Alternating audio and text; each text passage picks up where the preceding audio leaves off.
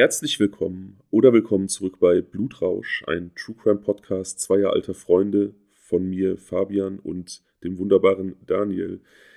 Daniel, eigentlich wollte ich heute musikalisch öffnen, denn der Fall, über den wir heute sprechen, der behandelt den mysteriösen Tod eines Star-Musikers aus den 50er und 60er Jahren und ich dachte, um uns in diesen Vibe zu versetzen, hätte ich eins seiner Lieder spielen müssen, denn ich glaube, der Name ist vielen Leuten nicht mehr geläufig, aber die Lieder kennt eigentlich jeder. Aber dann dachte ich, wenn ich sie spiele, kriegen wir Copyright-Probleme.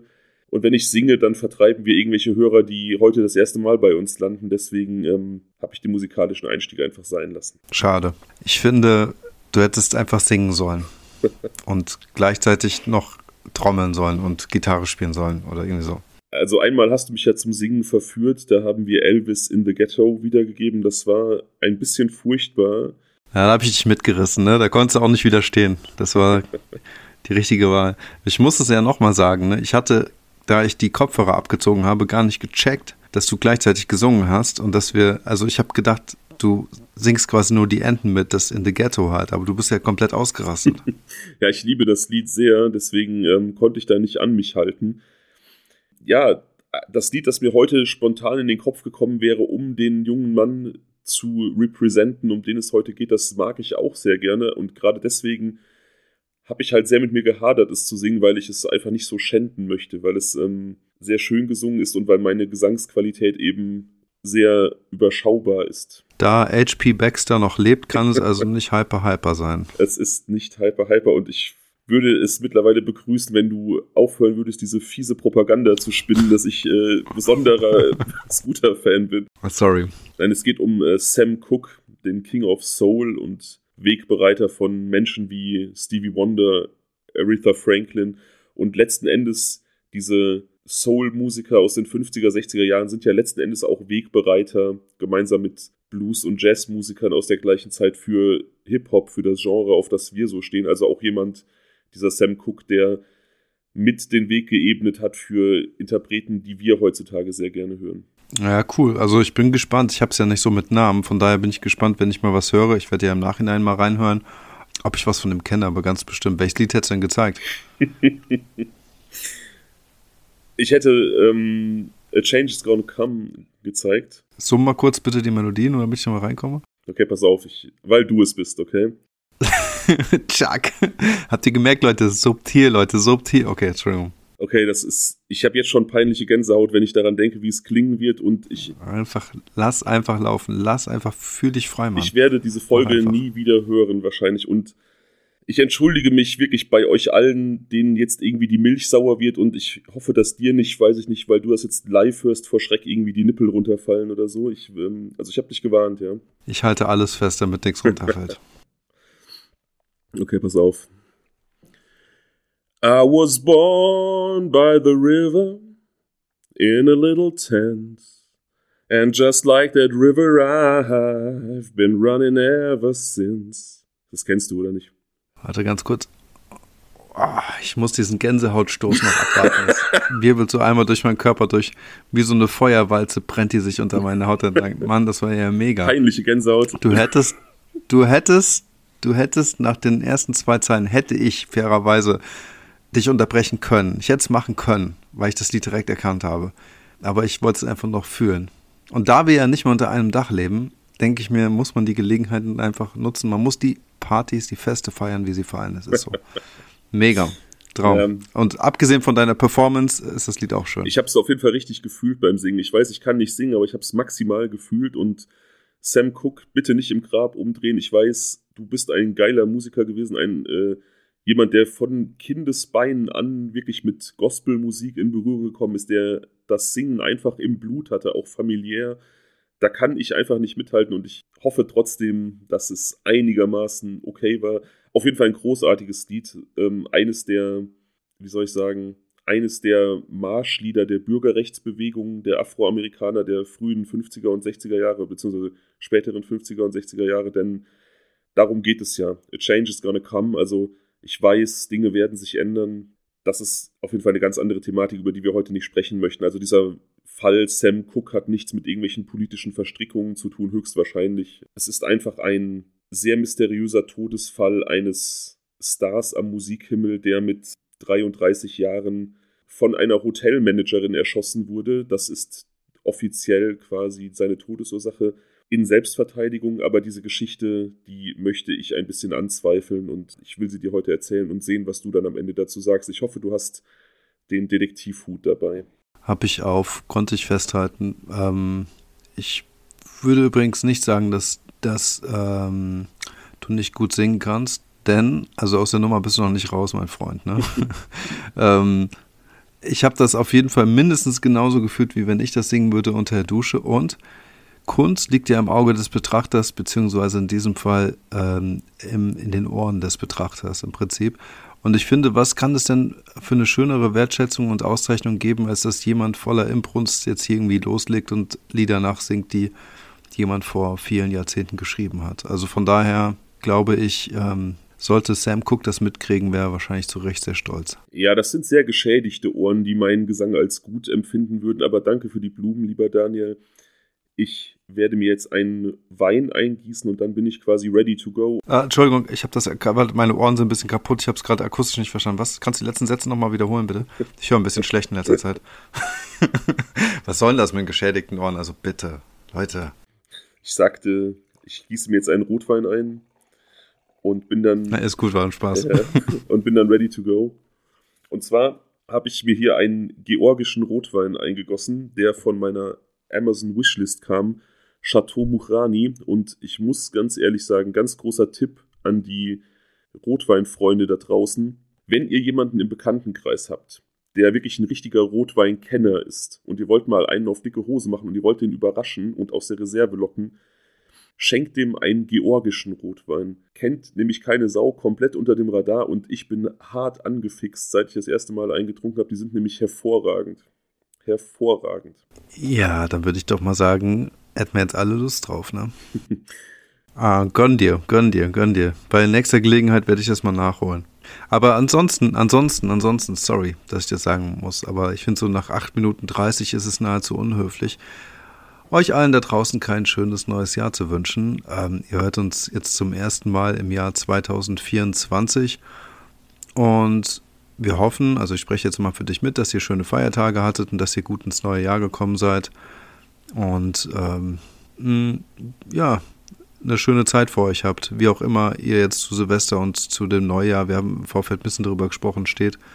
So oder so alles Gute für 2024. Ja, von mir auch und natürlich, dass eure Vorsätze, wenn ihr denn welche habt, in Erfüllung gehen und umgesetzt werden.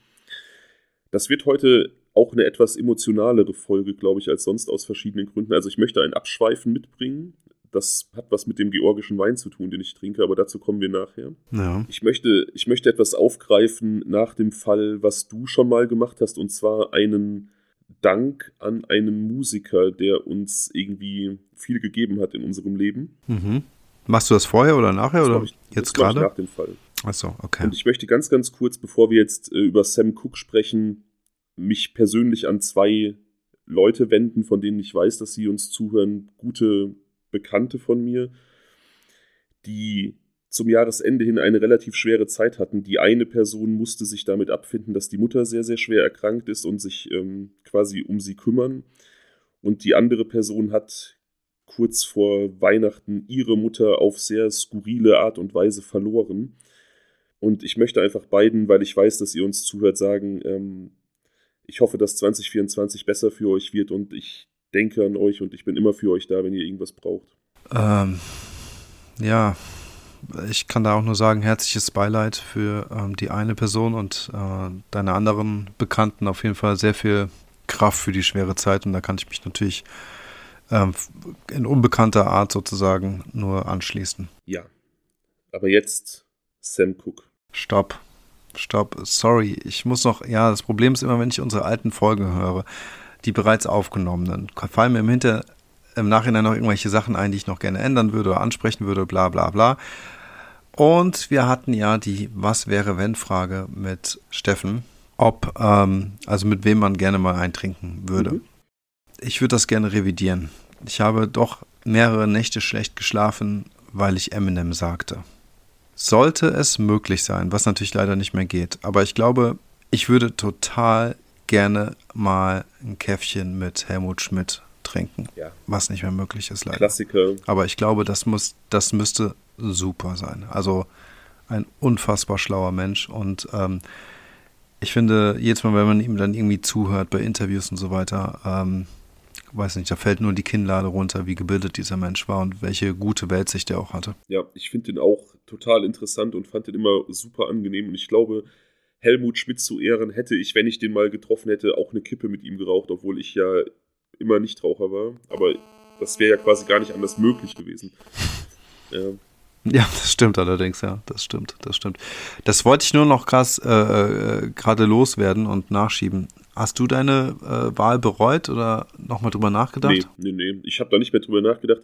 Ich habe allerdings über die Folge nochmal nachgedacht. Ich habe die ein, zwei Mal gehört und ich finde, die ist hervorragend geworden. Steffen war wie zu erwarten ein. Auf jeden Steffen Fall. war wie zu erwarten ein toller Gast. Und mir ist eingefallen, wir hatten ja im Vorfeld mal darüber gesprochen, ob ihr beide euch schon mal getroffen habt. Und ich wusste noch eine Begebenheit in unserer alten WG, wo ihr euch auf jeden Fall getroffen habt. Und mir ist noch eine äh, eingefallen. Ah, wo denn? Nach diesem legendären Fußballspiel in Bremen haben wir doch so im Umkreis von Bremen bei einem befreundeten Ehepaar übernachtet. Und da hat Steffen auch gepennt. Ja. Echt jetzt? Mhm. Krass, ich habe das null mehr auf dem Schirm gehabt. Ich meine, das ist jetzt auch schon lange her, fast 20 Jahre oder sowas. Nee, ne? das, oder? Nee, das, das war. Das, 15 Jahre mal locker. Das war, glaube ich, 2010. Aber ja, okay, ist schon länger her, ja. ja. Aber auch an dieses äh, befreundete Ehepaar aus dem damals Bremer Umland, die uns da damals Obdach gewährt haben, denn ich weiß, die sind auch Hörer. Auch wunderbare Grüße an euch. So, jetzt starten wir in unseren heutigen Fall. Ja, ich verspreche nicht mehr zu unterbrechen. okay. Neue äh, Neujahrsvorsätze. Also kurz möchte ich natürlich erzählen, wer ist überhaupt dieser Sam Cook, von dem wir heute sprechen möchten. Und Sam Cook wurde am 22. Januar 1931 in Mississippi geboren, also in den amerikanischen Südstaaten. Wir wissen, das war zu der Zeit als Afroamerikaner nicht unbedingt der beste Ort, an dem man leben konnte. Und relativ früh kam der junge Sam schon dort in seinem Geburtsstaat quasi mit Musik in Berührung. Er stammt aus einem sehr musikalischen Haushalt und startete schon als Kind zusammen mit seinen Geschwistern eine Soul Formation, also so ein bisschen ähnlich wie die ähm, Jackson 5, mit denen Michael Jackson dann später seine ersten Gehversuche gemacht hat, hat auch Sam Cooke mit den, äh, ja, mit seinen Geschwistern quasi die Soul Children gebildet, mit denen er seine ersten Sachen so gemacht hat er kommt so aus diesem typischen Gospel-Background, also so Kirchenchor, religiöse Musik. Gospel, das ist auch so ein Ding, was speziell in diesen amerikanischen Südstaaten sehr, sehr verbreitet ist, speziell auch wiederum unter diesen afroamerikanischen Bevölkerungsschichten derzeit. Mhm. Seine erste Single Lovable veröffentlichte er 1956, damals noch unter einem Pseudonym, aber dann ging es im Prinzip stetig bergauf und er war quasi einer der ganz, ganz großen Soul-Stars der späten 50er und frühen 60er Jahre, so dass er dann später sogar sein eigenes Label gründete in den frühen 60er Jahren, was im Prinzip auch für afroamerikanische Musiker damals vollkommen nicht äh, selbstverständlich war, also einen eigenen Musikverlag quasi gründen zu können. Mhm. Aber dieser Aufstieg, dieser Star-Ruhm, dieses gute Leben, das Sam Cooke sich mit seiner Musik erarbeitet hat, fand am Abend des 11. Dezember 1964 im Hacienda Motel in Los Angeles County ein jähes Ende, als er von der Hotelmanagerin Bertha Franklin offensichtlich in einer Notwehrsituation erschossen wurde. Was an diesem Abend passiert ist, möchte ich jetzt erzählen, und zwar ihre Version und dann die verschiedenen anderen Versionen, die sich möglicherweise entspinnen, denn nicht nur ich, sondern auch viele andere haben so ein bisschen Zweifel an der offiziellen Erzählung seines Todes. Ich bin gespannt. Also Sam Cook, das kannst du dir sicher denken, ist der junge Mann auf dem allerersten Foto, das ich dir heute geschickt habe. Ich habe dir fünf Fotos zu diesem Fall geschickt und im ersten Bild ist dann eben Sam Cook abgebildet. Ja. Bertha Franklin, also die Dame, die ihn zu Tode bringen wird, ist die auf dem zweiten Bild. Eine resolut in die Kamera blickende mh, hm, Dame. Ich schätze sie so in ihren 50ern. Ich weiß nicht, wie alt sie war, die ihre Hände so vor dem Körper verschränkt. So ein bisschen defensive Körperhaltung.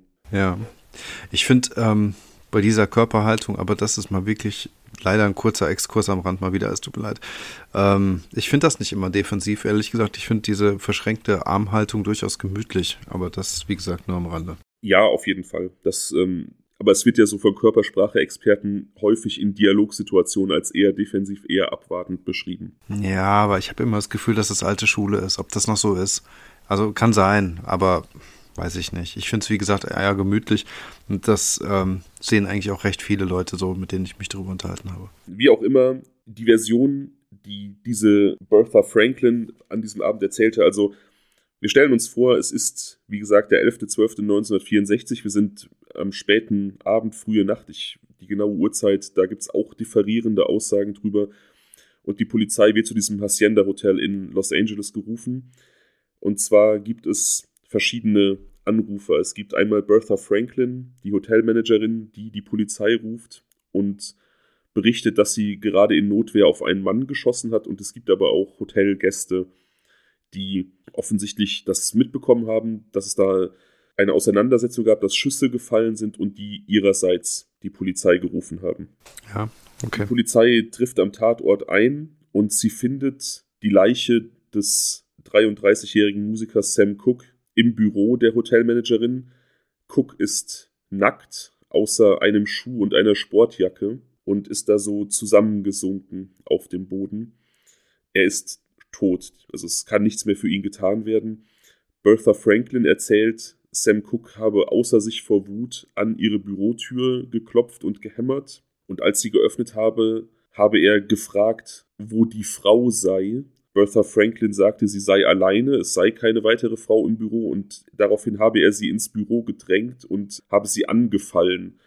Sie konnte sich befreien und zurückziehen zu einem Fernsehsessel. Sie hatte ferngesehen und dort einen kleinen Revolver an sich nehmen und dreimal schießen, zweimal daneben, einmal traf sie Sam Cook in die Brust. Die Waffe war allerdings relativ kleinkalibrig, sodass diese Wunde ihn erstmal nicht direkt umgehauen hat, sondern er hat dann noch zu ihr gesagt, laut ihrer Aussage, Lady, you shut me. Sie schlug ihn dann mit mhm. einem Besenstiel nieder und er wurde dann bewusstlos nach diesem Schlag mit dem Besenstiel und ist dann offensichtlich an der Schusswunde verblutet. Also er stand wirklich auch nur mit dieser Sportjacke und einem Schuh bei ihr vor der Tür, so ihre Aussage. Offenkundig, ja. Sonst nackt, nackt, nackt. Nackt, nackt, ja. Ähm, er war offensichtlich auf der Suche okay. nach einer, er war offensichtlich auf der Suche nach einer Frau.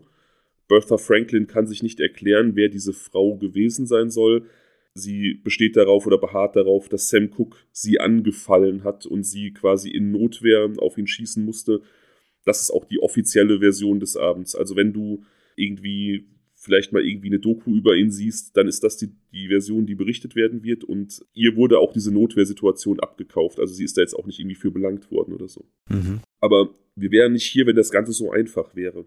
Relativ schnell wird klar, dass Cook tatsächlich an diesem Abend doch mit einer jungen Frau in diesem Motel war. Elisa Boyer. Elisa Boyer ist die Dame auf dem dritten Foto, das ich dir geschickt habe. Ja, ich habe es vermutet. Sie ist 22 und ja, keine Unbekannte in Los Angeles. Sie hat ein paar Vorstrafen wegen Prostitution. Das ist in Amerika damals ja schon verboten gewesen, heute noch immer. Ich glaube, das ist heute noch bundesstaatabhängig. Also es gibt, glaube ich, welche, wo es okay ist und andere, wo es total strikt gehandhabt wird. Und sie ist dafür bekannt, dass sie so ein bisschen die Nähe zu Prominenten sucht. Mit ihr ist Sam Cook nachweislich an diesem Abend in diesem Hotel eingecheckt. Ja. Elisa Boyer sagt bei der Polizei aus, dass sie Cook in einem Nachtclub getroffen hat und er hätte angeboten, sie nach Hause zu bringen, sei dann aber zu diesem Motel gefahren, hätte sie in ein Zimmer gedrängt, das er vorher schon offensichtlich angemietet hatte. Dort versucht sie zu missbrauchen und als er abgelenkt war, hat sie panisch ihre Kleider vom Fußboden aufgesammelt, dabei auch seine erwischt und ist rausgerannt. Und das würde dann erklären, warum er nackt und wütend an das Büro, an die Bürotür der Managerin klopfte und die Frau suchte. Aber er hatte doch, ja, das macht Sinn, das ergibt Sinn, aber er wird doch in diesem Hotelzimmer auch noch andere Klamotten von sich selbst gehabt haben, oder?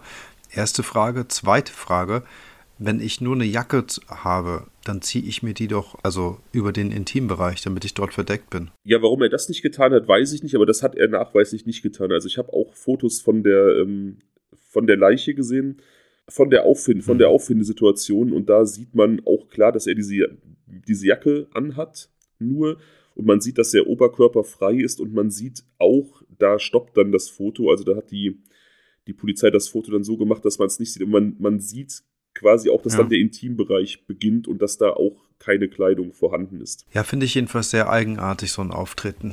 Wie gesagt, A, hätte ich gedacht, dass er dann andere Sachen anzieht oder sich ein Handtuch drüber zieht oder halt eben dann B, dann die Jacke benutzt, um seinen intimen Bereich zu verdecken. Aber nun gut. Ja, hätte ich wahrscheinlich auch so gemacht. Er hatte keine Klamotten in dem Zimmer, weil er dieses Zimmer offensichtlich nicht bewohnt hat. Also der Aussage von Elisa Boyer folgend hatte er das offensichtlich nur für den Zweck, da irgendjemanden mit hinzubringen, um dann da Sex zu haben. Also so liebeshöhlenmäßig, aber nicht um da zu wohnen. Hm. Also keine Klamotten. Ja. Und wie gesagt, sie. So Stundenzimmermäßig, ja. Genau, und sie sagt halt, dass er da einfach gegen ihren Willen zudringlich, äh, zudringlich geworden ist. Und es gibt dann so ein bisschen verschiedene Aussagen darüber, warum sie auch seine Kleider mitgenommen hat, als sie geflüchtet ist und nicht nur ihre eigenen. Einmal hat sie gesagt, dass sie in der Panik einfach gegriffen hat, was sie greifen konnte.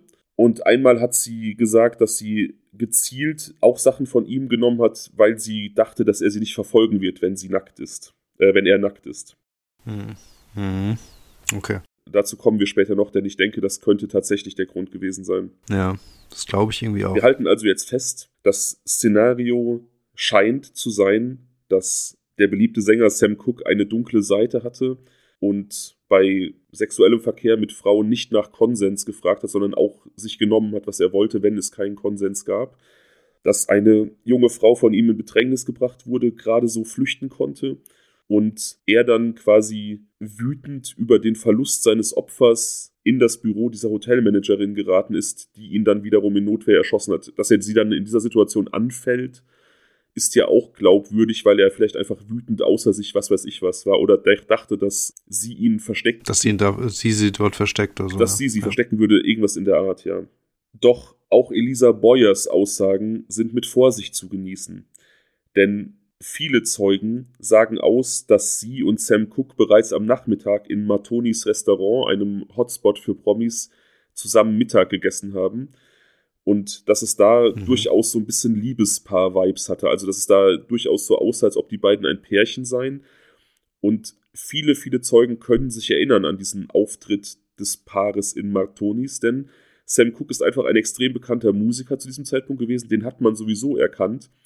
Und mhm. er hatte offensichtlich mehrere tausend Dollar dabei, was ja für damalige Verhältnisse unfassbar viel Geld war. Und er war sehr, sehr großzügig. Er hat seiner gesamten Entourage und auch anderen Leuten in diesem Restaurant äh, Dinge spendiert, sodass sich quasi das halbe Restaurant an ihn erinnern konnte. Natürlich fehlt nach seinem Tod auch von diesem Geld jede Spur. Ja. Andere Zeugen, die bereits im Hotel eingecheckt waren und da auch, also das war relativ gut bewohnt und es gab da auch Menschen, die dann da irgendwie unterwegs waren, während Sam Cook und Elisa Boyer angekommen sind. Und die haben ausgesagt, dass die beiden gemeinsam im Auto gekommen sind und dass Sam Cook im Büro der Managerin verschwunden ist, um das Zimmer zu mieten. Und die junge Frau da dann einige Minuten im Auto auf ihn gewartet hat. Also es machte nicht unbedingt den Eindruck, als ob er auf dem Nachhauseweg dann sie random in dieses Hotel entführt und in ein Zimmer gedrängt hätte, sondern schon so, als ob sie mitgegangen ist. Und eigentlich auch klar war, woraus das, worauf das hinausläuft. Mhm. Dazu passt dann vielleicht auch so ein bisschen dass sie, wie gesagt, Vorstrafen wegen Prostitution hatte. Also es wird allgemein eigentlich eher vermutet, dass er sie entweder aufgesammelt hat und, und ja, eine Liebesnacht angestrebt hat oder dass er tatsächlich wusste, dass sie diesem Nebengewerbe nachgeht und sie gezielt quasi so escortmäßig bezahlt hat. Aber dass es da höchstwahrscheinlich um irgendein Sex-Date ging, ob jetzt mit oder ohne Bezahlung, das ist eigentlich sehr, sehr wahrscheinlich. Und das deckt sich halt auch mit diesen Zeugenaussagen, dass man gemeinsam Mittagessen war, eben relativ ausladend und irgendwie shoppen, danach im Nachtclub und dann ist er eben dieses Hotel angefahren, wo sie ja im Auto die Zeit gehabt hätte zu flüchten, wenn das alles so irgendwie gegen ihren Willen gelaufen wäre. Mhm. Ja, auf jeden Fall. Jetzt also mögliches Szenario. Elisa Boyer ist bewusst mit in dieses Hotel gefahren, hat, als beide dann irgendwie entkleidet waren, gezielt Sam Cooks Kleider gestohlen und auch sein Geld und hat dann wirklich die Kleider mitgenommen, weil sie dachte, wenn er nackt ist, verfolgt er sie nicht. Und er hat sie dann wirklich verfolgt durchs Hotel und es kam dann zu seinem Tod durch die Hotelmanagerin. Mhm. Das ist, denke ich, auch eher ein realistisches Szenario. Wie gesagt, ich habe jetzt, ich kenne den Mann nicht, ich habe nie über ihn irgendwas gehört. Aber das ergibt aus diesem Bild der Zeugenaussagen, ist das das Szenario, was ich für wahrscheinlicher halte, als dieses versuchte Missbrauchsszenario. Ja. Doch auch dieses Szenario, diese Erzählung der Managerin Bertha Franklin kann durchaus angezweifelt werden. Also, wie gesagt, polizeilich steht das so, das ist auch so berichtet worden in den Medien und das ist die offizielle Todesursache. Doch eine, eine ja. enge Freundin von Sam Cooke, die Sängerin Etta James, hat kurz vor seiner Bestattung beim Bestatter noch Abschied nehmen wollen von ihm, wie man das so macht, und hat sich quasi seine Leiche bringen lassen beim Bestatter, um sich dort an, am offenen Sarg zu verabschieden, kurz vor der Bestattung, wie gesagt. Mhm. Und sie kannte natürlich diese Geschichte, sie wusste, dass er an einer Schusswunde in die Brust gestorben ist. Aber was sie dann in diesem Sarg gesehen hat, deckte sich überhaupt nicht mit dieser Erzählung. Sie hatte einen, einen Bekannten dabei und die beiden haben dann quasi sich die Leiche angeguckt, weil sie auf den ersten Blick gesehen haben, dass da was nicht stimmt. Und sie sagen, ja. sie sagen später aus, dass der Kopf von Sam Cook nahezu vom Torso getrennt war, seine Nase, offensi seine Nase offensichtlich gebrochen und ja. seine Hände gebrochen. Also die hatten starke Schwellungen und waren deformiert, sodass man davon ausgehen kann, dass die auch gebrochen wurden. Also das wirkt ja eigentlich eher wie ein extremes Verprügel-Szenario. Also er hatte eine Schusswunde in der Brust, das stimmt. Ja. Aber der Rest passt halt gar nicht zu dieser Geschichte von Bertha Franklin, dass sie einfach einmal mit einem Besenstiel zugeschlagen hat, nachdem sie geschossen hat. Da scheint definitiv mehr passiert zu sein. Ich wollte gerade sagen, also diese Verletzung mit der Nase, die gebrochene Nase hätte ja vom Besenstiel kommen können, aber ansonsten alles andere eigentlich nicht. Nee, definitiv nicht. Und selbst das mit der gebrochenen Nase hätte schon, also da hätte sie schon sehr genau zielen und mit sehr viel Kraft zuschlagen müssen. Also das ist auch schon sehr, sehr unwahrscheinlich. Und sie sagt ja, sie hätte ihm den Besenstiel quasi auf den Kopf gehauen einmal und nicht ins Gesicht. Also das ist schon alles sehr mit Vorsicht zu genießen. Aber es wird auch nicht weiter untersucht, also wird ganz normal beerdigt. Und wie gesagt, die offizielle Version ist die, die offizielle Version. Hm. Obwohl dieses, dieses Verletzungsbild ja einfach darauf hindeutet, dass da was ganz anderes passiert ist. Ja. So gibt es natürlich dann auch den, die Theorie, dass offensichtlich es da eine Art ja, Verschwörung gab. Ein, entweder eine Verschwörung den Tod von Sam Cook zu verdecken, der vielleicht ein, weiß ich nicht, außer aus dem Ruder gelaufener Raubüberfall war oder irgendwas in der Art. Mhm. Oder eben die Theorie, dass er wirklich gezielt ermordet werden sollte, aber so oder so scheint diese Hotelmanagerin Bertha Franklin da ja irgendwie involviert zu sein, denn ihre Aussage ist ja auch nachweislich falsch. Mhm. Dann sehen wir uns diese beiden Möglichkeiten doch mal genau an. Mhm, gerne. Also Elisa Boyer, darüber haben wir gesprochen. Eine Frau von damals zweifelhaftem Ruf. Ich weiß jetzt nicht, inwieweit der gerechtfertigt war oder nicht. Das hatten wir ja schon mal das Thema, dass so in den 50er, 60er Jahren wahrscheinlich auch nicht so viel dazugehört hat, für eine Frau einen zweifelhaften Ruf zu erlangen, weil einfach die Moralvorstellungen gerade jungen Frauen gegenüber einfach äh, total seltsam und mittelalterlich waren. Mhm. Aber diese Vorstrafen wegen Prostitution, die sprechen ja dann doch zumindest dafür, dass sie, naja, vielleicht diesem Gewerbe nachgegangen ist. Ja. Side, äh, Side Note äh, oder Fun Fact am Rande, sie wird dann auch später tatsächlich verurteilt, weil sie ihren Partner ermordet hat. Also offensichtlich auch eine Frau, die dann auch vor Ge Gewaltausübung nicht zurückschreckt. Aber auch da kann man natürlich jetzt nicht viel zu sagen, da ist nicht viel zu bekannt. Es kann natürlich auch sein, dass das eine Situation war, wo sie sich vielleicht gewehrt hat gegen jemanden, der ähm, übergriffig war oder der sie irgendwie klein gehalten hat. Ähm, aber Side Note auf jeden Fall, sie ist später wegen Mordes an einem Partner verurteilt worden. Mhm. Ist ja auf jeden Fall mal interessant. Und so gehen eben viele davon aus, dass das so die Version ist, das, was passiert ist, dass sie eben bewusst den Kontakt zu Stars gesucht hat, ist verbürgt und dass sie dann irgendwie Sam Cooke kennengelernt hat. Ich meine, sie war eine junge und auch nicht unattraktive Frau und dann irgendwie wie auch immer diesen Tag mit Sam Cooke verbracht hat, Essen gehen, Nachtclub und dann auch schon immer klar war, dass es dann später in dieses Motel gehen wird, in das sie ihn vielleicht, ja. in das sie ihn vielleicht gezielt gelockt hat, weil sie Bertha Franklin möglicherweise kannte. Vielleicht hatten die sowas schon öfter abgezogen. Und sie hat ihn dann eben wirklich bestohlen und nackt zurückgelassen und ist geflüchtet. Vielleicht ist sie ja auch wirklich ins Büro geflüchtet, weil es einfach so ein Deal zwischen den Frauen gab und ähm, er hat dann deswegen versucht, ins Büro einzudringen, weil er wusste, dass sie drin ist oder dass irgendwie klar war, er sie gesehen hat, was auch immer. Und es dann wirklich diese Situation gab, dass er da zu Tode gekommen ist. Das ist durchaus eine Möglichkeit. Ja, das, das, das wird für mich auch Sinn machen. dass die möglicherweise unter einer Decke stecken. Also es muss, ich finde, dieses ähm, nicht gewaltsame, zumindest halt sehr aggressive Eintreten in dieses Büro zeugt eigentlich davon, dass er vermutete, dass vielleicht Elisa sich dort befinden könnte.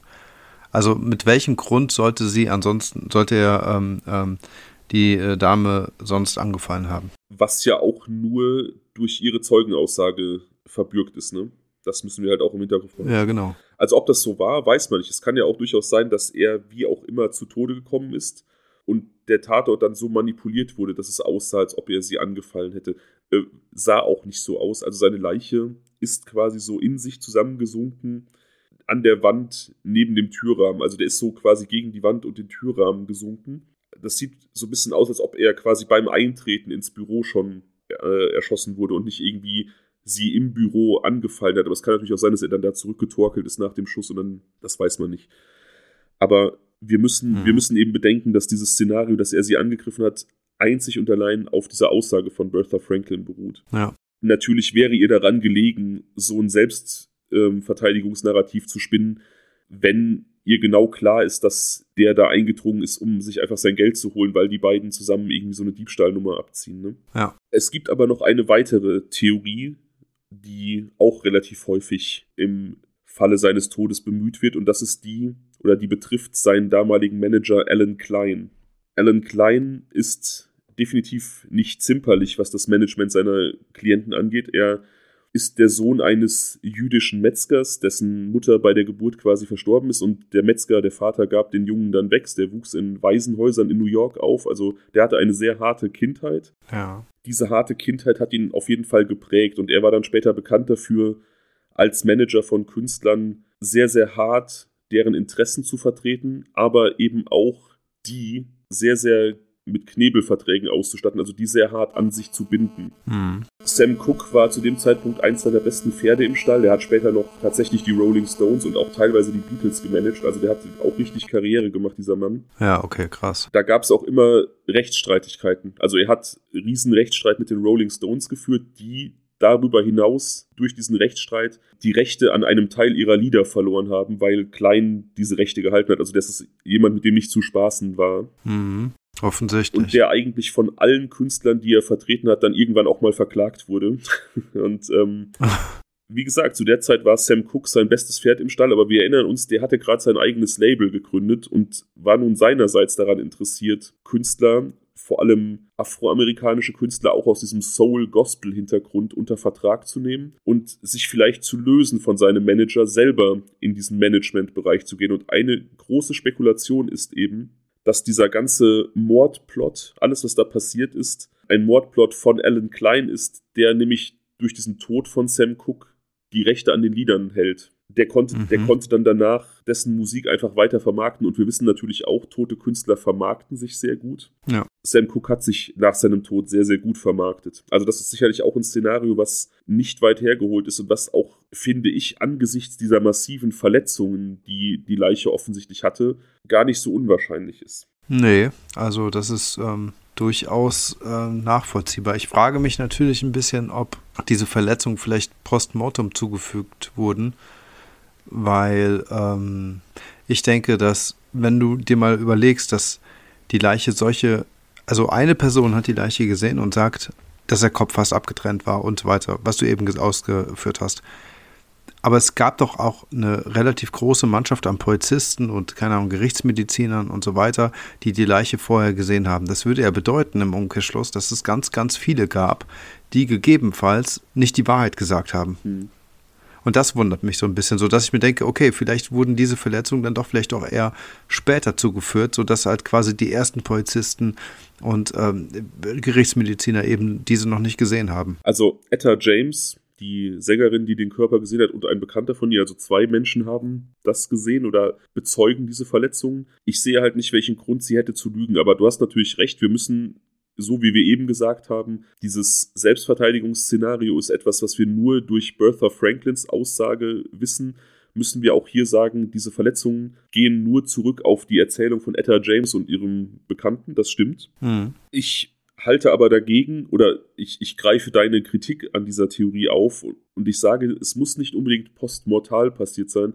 Die Polizei in Los Angeles in diesen 50er, 60er Jahren war dafür bekannt, dass sie auch relativ große Korruptionsprobleme hatte. Das waren auch dann oft Leute, die Veteranen waren aus dem Zweiten Weltkrieg und die auch so ein bisschen, ja, die viel gesehen hatten und dann irgendwie als Polizisten arbeiteten und die, ähm, ja, einfach mhm. auch so ein bisschen abgestumpft waren und auch abgehärtet waren, ja, ja. Und auch einfach so ein bisschen, wie soll ich sagen, ähm, ja, eben viel gesehen hatten und jetzt denen dann auch manche Sachen vielleicht einfach egal waren, wenn man denen einen Anlass dafür gegeben hat, dass es ihnen egal ist. Ne? Also vielleicht ein bisschen finanzielle Hilfe. So, die haben nicht die Welt verdient. Und wenn man denen jetzt gesagt hat, hier sind, weiß ich nicht, Dollarsumme XY und dafür bezeugt ihr, dass da nur ein Schuss in der, in der Brust war, dann hätte, wäre das vielleicht möglich gewesen. Und wenn das so eine groß angelegte Mordkampagne mhm. gewesen wäre von Alan Klein, dann ist es auch nicht unwahrscheinlich, ja. dass er Leute bestochen hätte. Ne? Und frühe 60er Jahre, wir reden hier von einem sehr rassistischen Umfeld. Auch Los Angeles war ein sehr rassistisches Pflaster was interessiert denn vielleicht irgendwelche Polizisten ein toter Schwarzer? Dann noch ein toter Schwarzer, auf den man vielleicht sogar neidisch ist. Ja. Weil der einen höheren sozialen Status hat als man selber. Ne? Also und, und was du nicht vergessen darfst, ist so, und er war ja kurz davor in dieser ähm, Kneipe oder Bar offensichtlich mit Elia, ähm, Elisa Boyer und hat dort ähm, einen springen lassen. Das heißt, der hat ja auch nochmal richtig gezeigt, dass er die Kohle hat. Genau, der. Das weckt natürlich auch Neider. Genau, das weckt Begehrlichkeiten. Der hat an diesem Tag so richtig auf die Kacke gehauen und ja, ich meine, wenn du dich in so eine Situation versetzt, du bist da irgend so ein, so ein, weiß ich nicht, ein Polizist in, in Los Angeles, der vielleicht wirklich so rassenmäßig der Meinung ist, dass er der Herrenrasse angehört und dann siehst du jemanden, der aus deinem Blickwinkel minderwertig ist, der aber einfach Summen ausgibt an einem Tag, die du im Jahr nicht verdienst, ne? Dann, ähm, ja, ja. Und das darf man halt immer nicht vergessen. Man muss das im Hinterkopf behalten, dass das einfach eine Zeit war, wo es diese Rassendiskriminierung in einem viel, viel krasseren Maße als heute gab und wo es auch generell einfach Spannungen gab aufgrund von ähm, ja, solcher Ungleichverteilungen von sozialen Standards und von Wohlhaben, also von, von ähm, Besitz. Würdest du denn so weit gehen zu sagen, dass Elisa Boyer eventuell auch eine Marionette von Alan Cook äh, Klein war? Ja.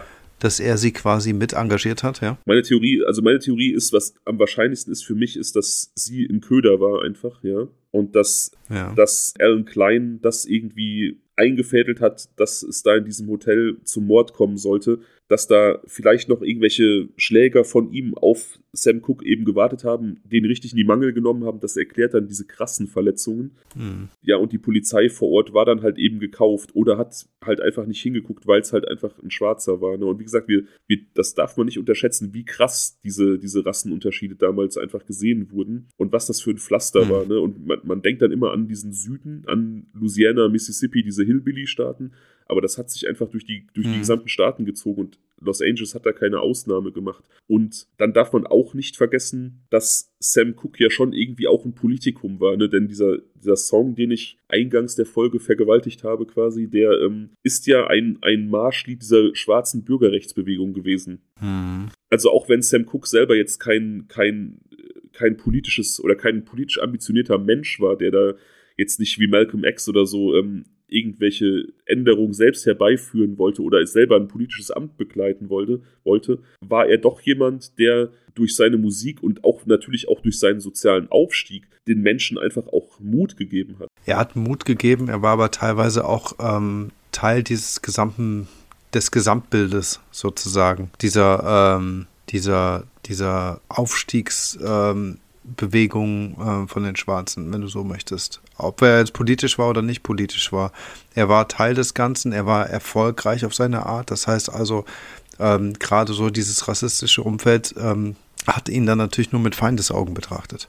Genau, und natürlich, klar, wenn, wenn du jemand bist, der also alleine durch seine Hautfarbe und seinen Status und die Tatsache, dass ein Lied, das er performt und geschrieben hat, eben in diesen politischen Kreisen auch politisiert wurde, konnte er natürlich gar nicht, nicht politisch sein. Ne? Also das muss man halt auch bedenken. Mhm. Aber ich, ich wollte halt zu bedenken geben mit diesem Exkurs, mit diesem ganzen Gerede, was ich jetzt hier abgehalten habe, dass diese Aussagen von Polizisten oder Gerichtsmedizinern, also dass das ein, ein soziales Gemisch einfach ist, Amerika, Nordamerika mhm. zu dieser Zeit, wo man sicherlich die Aussagen von Menschen kaufen konnte und wo Polizisten und vielleicht auch Gerichtsmediziner vielleicht auch einfach nicht so genau hingeguckt haben, wenn das Opfer die falsche Hautfarbe hatte, in Anführungsstrichen. Ja. Das denke ich auch. Das ist ja heute auch immer noch so. Ne? Ich meine, wir haben hier jetzt nach offen nach offiziell das Szenario, eine afroamerikanische Motelmanagerin hat einen afroamerikanischen Künstler erschossen. Und auch da kann ich mir vorstellen, dass viele Polizisten, auch viele Leute im juristischen Apparat gesagt haben, in Anführungsstrichen, solange die sich untereinander umbringen, ist das nicht mein Problem. Also, ne? Mhm. Naja, ist auf jeden Fall denkbar. Und insofern, insofern, wenn es ein Plan war, wäre das halt genial, Bertha Franklin als Täterin zu wählen. Ja, das wäre es auf jeden Fall. Aber sie hat ja nicht ansatzweise irgendwie ähm, irgendwelche Hinweise von sich gegeben, dass dem so sein könnte, oder? Nee, aber warum sollte sie auch? Also sie hat ja quasi den, den Mord in Notwehr zugegeben und damit ist sie ja fein raus. Sie ist nicht angeklagt worden und was soll sie denn darüber hinaus noch, noch sagen oder für einen Verdacht wecken? Die wird ja, wenn es so gewesen Ja, nur, keine Ahnung. Also ich, ich sag mal, wenn du so eine prominente Persönlichkeit erschießt und ähm, eine, die, wie du schon sagtest, mit der Musik nicht nur sehr erfolgreich ist, sondern durchaus auch so einen ähm, politischen Zeitgeist erfasst und sie sich um ihre Rolle als äh, schwarze Frau dieser Zeit vielleicht auch sehr bewusst ist, dann kann ich mir schon vorstellen, dass früher oder später irgendwelche Schuldgefühle entstehen könnten. Ja, aber das unterstellst du, das ist aus, das aus deiner Sicht und aus deiner Ethik, das ist genau wie in der Bergfeld-Folge, da wollte ich drauf eingehen, zum Beispiel in der Folge habe ich das einmal vergessen, da haben Steffen und du drüber gesprochen, dass ihr das nicht nachvollziehen könnt, wie ein Vater seine Tochter aufzieht und aufwachsen sieht und aufwachsen lässt über viele, viele Jahre und ihr dann am Ende sowas antut. Aber da seid ihr von eurem Bild von Vaterschaft ausgegangen. Und das muss nicht allgemeingültig sein und das muss dieser Täter nicht geteilt haben. Und genauso muss. Muss es nicht, ist aber, finde ich, an der Stelle äh, kein passender Vergleich, weil ich finde, da ging es mehr so um so eine ganz natürliche Ordnung im Prinzip, weißt du? dass man im Prinzip so sein eigen Fleisch und Blut nicht verletzen sollte, dass man nur das Beste möchte. Das ist, glaube ich, nicht nur aus unserer persönlichen Perspektive so entstanden, sondern dass wir viel eher meinten, dass so ein Gedanke einfach unvorstellbar ist. Es ist ganz weit weg. Natürlich sieht das nicht jeder so, aber hier an dieser Stelle geht es ja auch darum, dass es eine Frau ist, die im Prinzip, wie soll man sagen, äh, die einfach nicht verwandt war mit ihm, weißt du?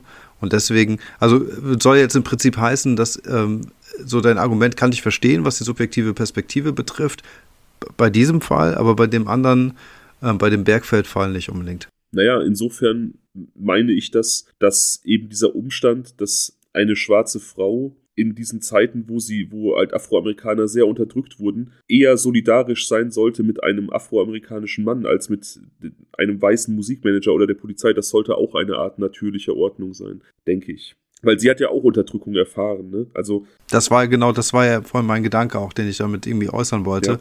Aber unterm Strich ist es dann doch nicht das eigene Fleisch und Blut so, ne? Und dann könnte ich dann eher doch verstehen, also dieses, diesen Kritikpunkt oder diese Anmerkung hinsichtlich der subjektiven Perspektive finde ich halt in dem Fall irgendwie treffender. Ja. Aber ist auch egal. Es gibt, also, es, es gibt ja immer Leute, es, es mhm. gibt ja immer Menschen, die kollaborieren mit, mit, mit anderen Menschen auf Arten und Weisen, die nicht erklärlich sind. Ne? Also hm. es gab in allen Ländern, die im Dritten Reich von den Nazis besetzt wurden, Einwohner dieser Länder, die die Ideologie gut fanden und die quasi mit den Nazis kollaboriert haben und daraufhin einen guten Lebensstandard erzielt haben während dieser Besatzungszeit. Und hm. vielleicht war Bertha Franklin einfach jemand, dem es daran gelegen war, durch gezielte Kollaborationen für sich persönlich das Bestmögliche rauszuholen. Ja, und die vielleicht auch ähm, da nochmal gesehen hat, hey, ähm, dass sie nicht nur gegönnt hat, sondern dass sie gesehen hat, dass quasi ähm, Sam Cook etwas erreicht hat, das sie niemals erreichen konnte.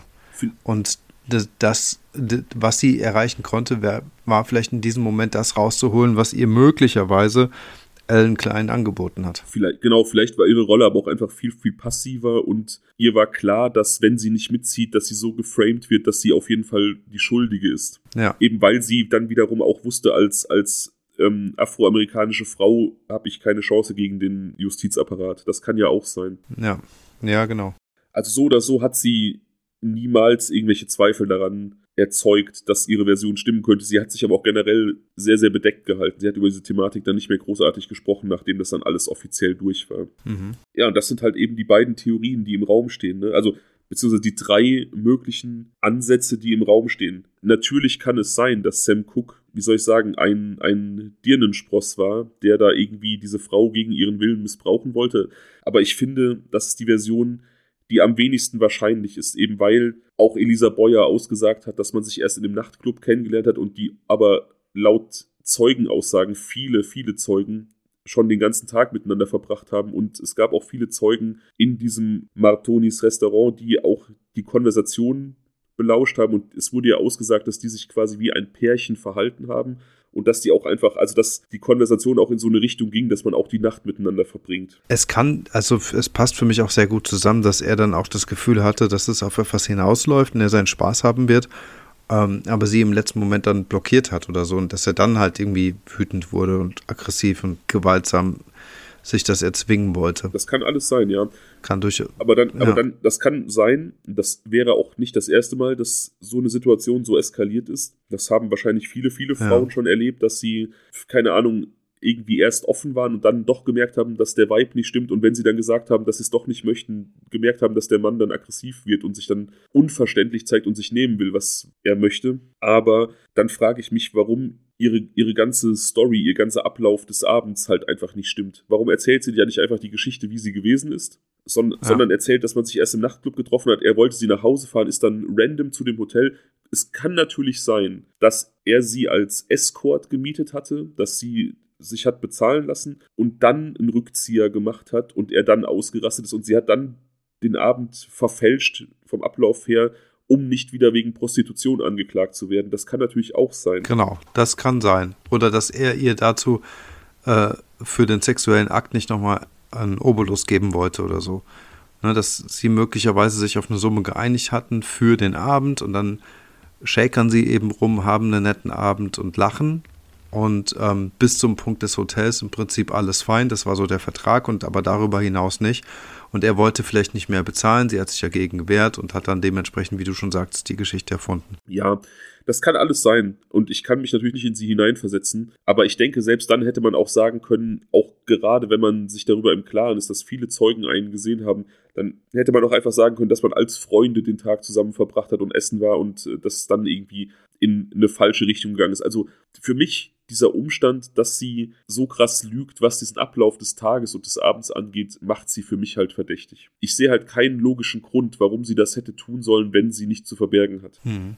Stimmt, ja. Aber auch da, ne, das ist wieder so ein, das ist wieder so ein Ding wie in allen Cases, wo wir spekulieren und wo unsere, unsere Meinungen im Endeffekt dann nur reflektiert werden. Ein großer Aufruf an die Insta-Community. Schreibt uns bitte eure Meinung. Habt, wenn ihr irgendwie denkt, dass es valide Gründe gibt, so ein Tagesablauf falsch darzustellen, auch wenn man nichts zu verbergen hat, dann immer her damit. Wir sind da total offen für jeden Denkanstoß und greifen das dann eventuell auch irgendwie in der nächsten Folge auf, wenn da irgendwas bei rumkommt, was total mind-opening ist. Das war natürlich auch jetzt ein mhm. versteckter Aufruf an die Leute, die uns hören und nicht folgen, denn ich weiß, es sind einfach viel zu viele Menschen, die uns hören, aber nicht folgen. Ändert das. Lasst unsere Community wachsen, kommt dazu. Wir freuen uns über jedes neue Gesicht. Definitiv, Leute. Tut das.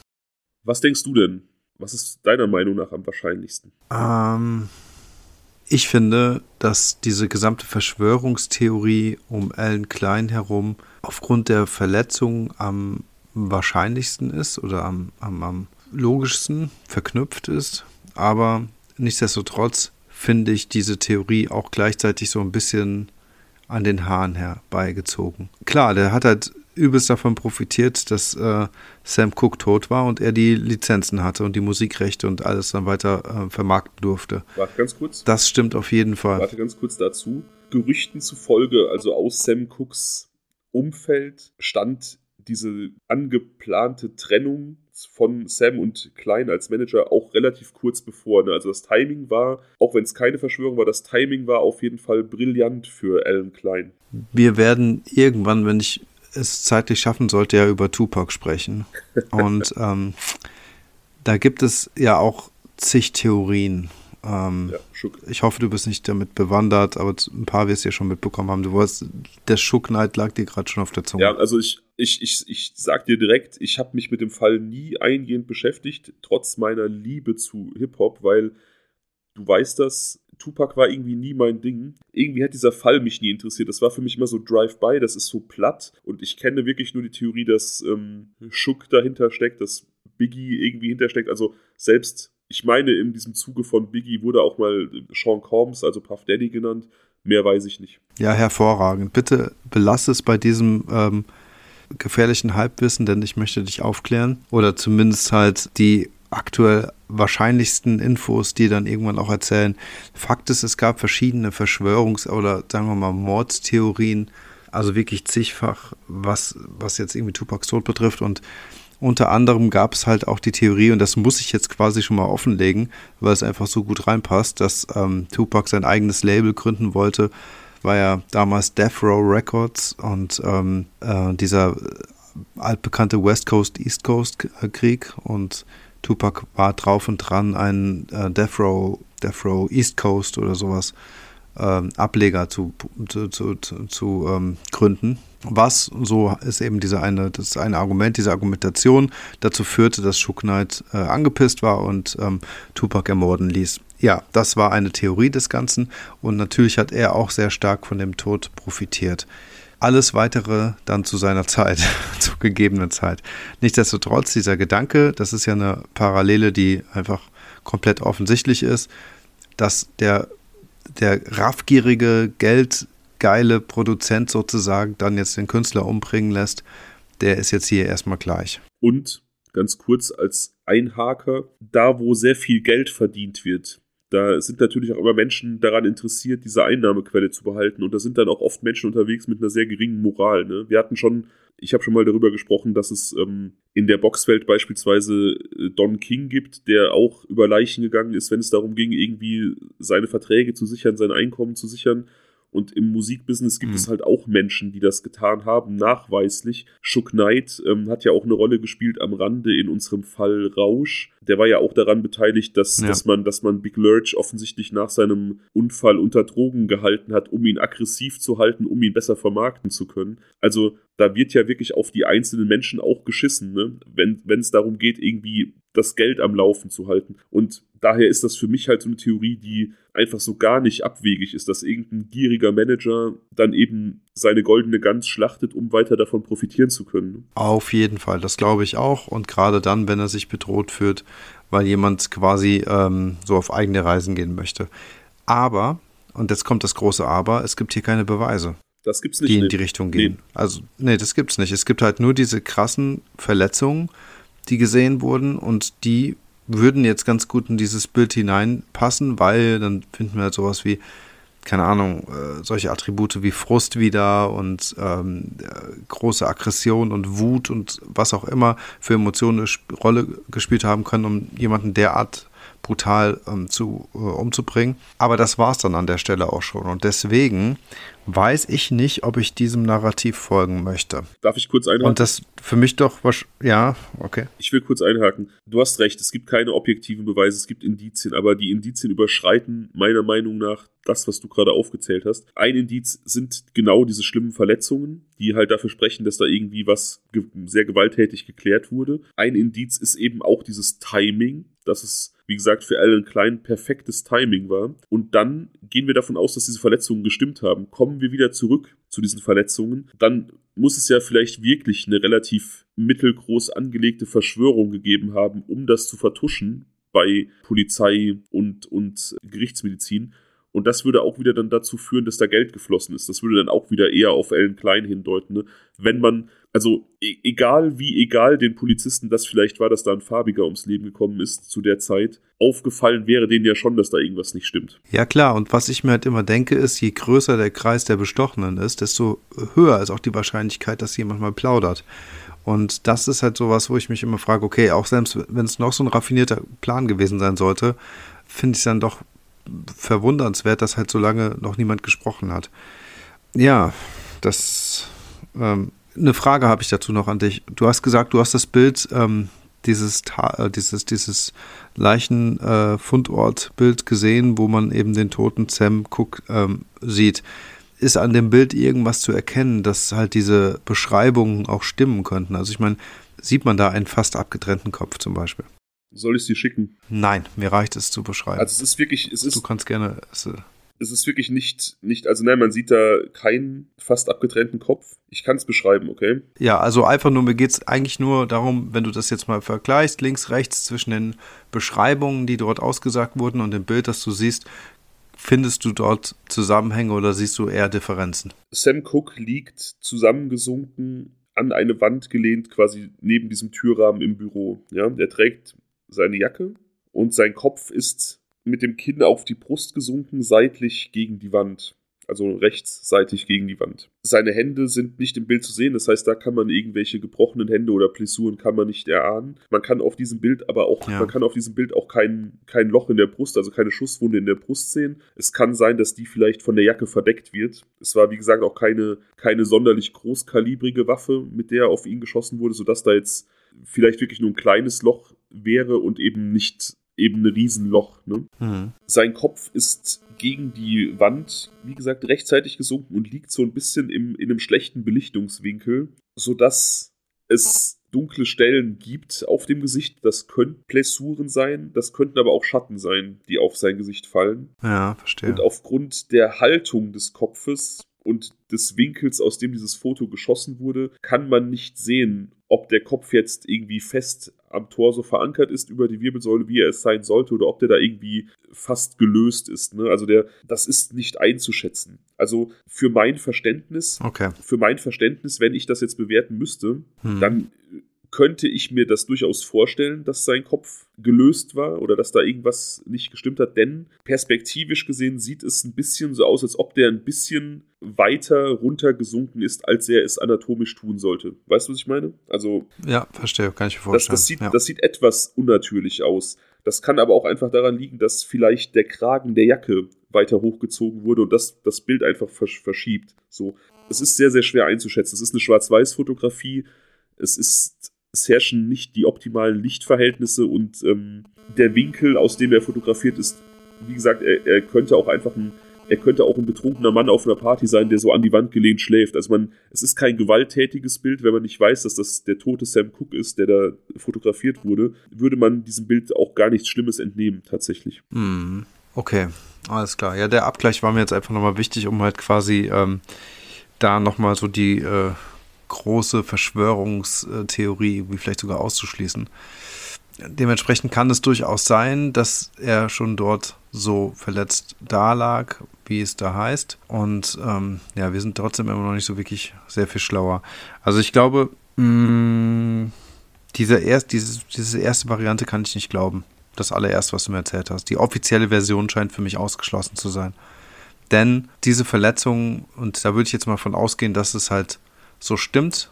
Ne? Also wie du schon gesagt hast, du kannst anhand des Bildes auch nicht ausschließen, dass die Verletzungen so waren. Und wenn die wirklich so waren, wie beschrieben, dann würde ja die erste Story nicht mehr passen. Kurzer Disclaimer zu diesem Bild. Ich werde das natürlich nicht bei Instagram hochladen. Ich werde nur Bilder von den Personen, über die wir heute gesprochen haben, hochladen zum Fall, wer extrem interessiert ist an diesem Auffindebild, wird bei Google relativ schnell fündig werden. Google macht es möglich. Ja. Ja.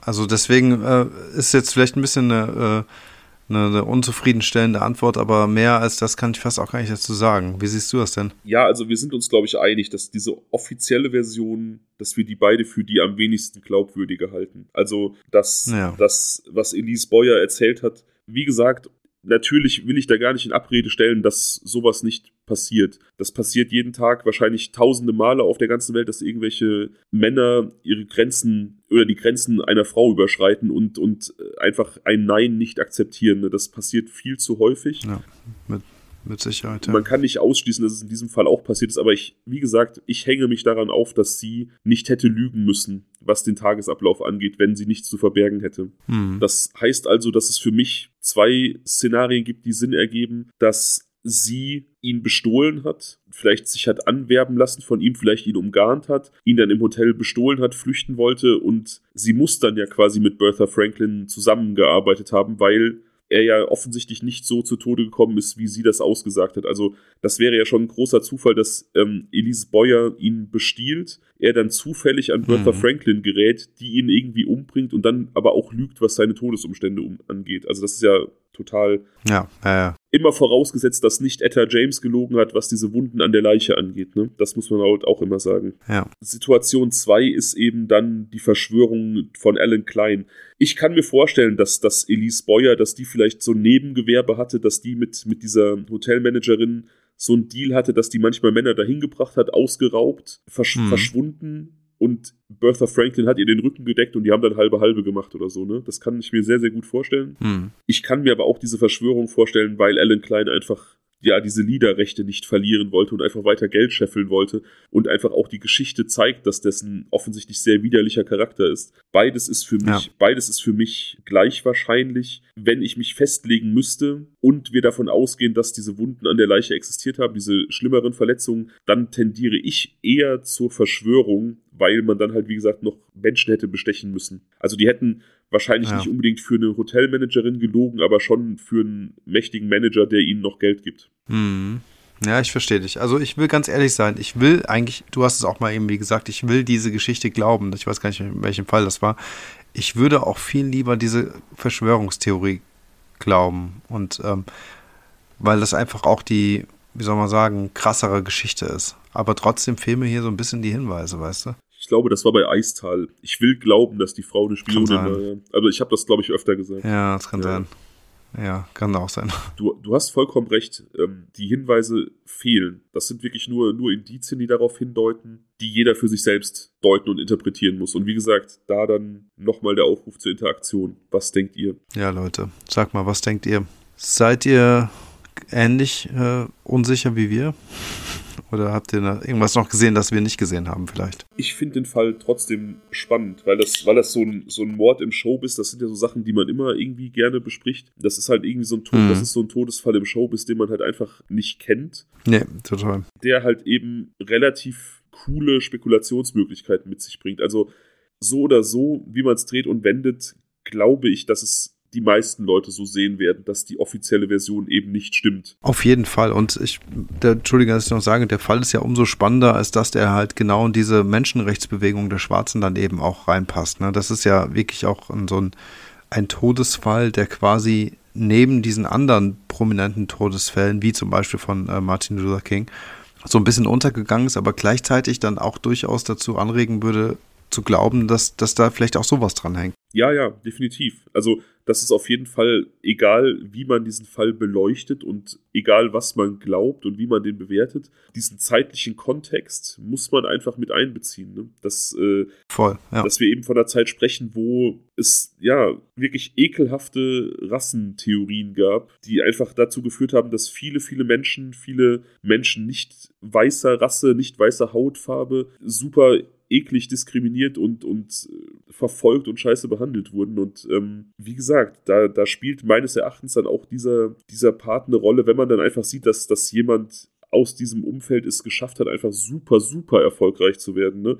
Dass das natürlich hm. Es kann ja auch sein, dass es ganz andere Neider geweckt hat. Also, dass dieser Mord gar nichts mit, mit Alan Klein zu tun hat, sondern dass irgendwelche anderen Menschen aus irgendwelchen anderen Motiven ihn für seinen Erfolg vielleicht getötet haben. Ja, da sind wir wieder bei dieser Theorie in der Kneipe, ne? Er hat es da einfach auch gezeigt, dass er es hatte und in dem Moment kann es auch wirklich sein, dass es so eine spontane Handlung gewesen ist. Ja, dann wäre es natürlich im Nachhinein sehr, sehr gut vertuscht worden. Also meiner Meinung nach spricht diese, diese gute Vertuschung eher für eine geplante Tat, aber es ist natürlich auch nicht auszuschließen, dass eine Spontantat einfach im Nachhinein sehr, sehr gut vertuscht wurde. Hm. Na klar. Tja, wie gesagt, äh, der Aufruf an die Community steht. Bitte, bitte teilt eure Theorien mit uns. Das interessiert mich diesmal wirklich extrem. Zum Auftakt des neuen Jahres nochmal der Aufruf an die Menschen, die uns nicht folgen. Das sollte euer Vorsatz für 2024 sein. Ändert das. Definitiv. Und ihr könnt eure Vorsätze direkt umsetzen. Das ist auch der Hammer. ja.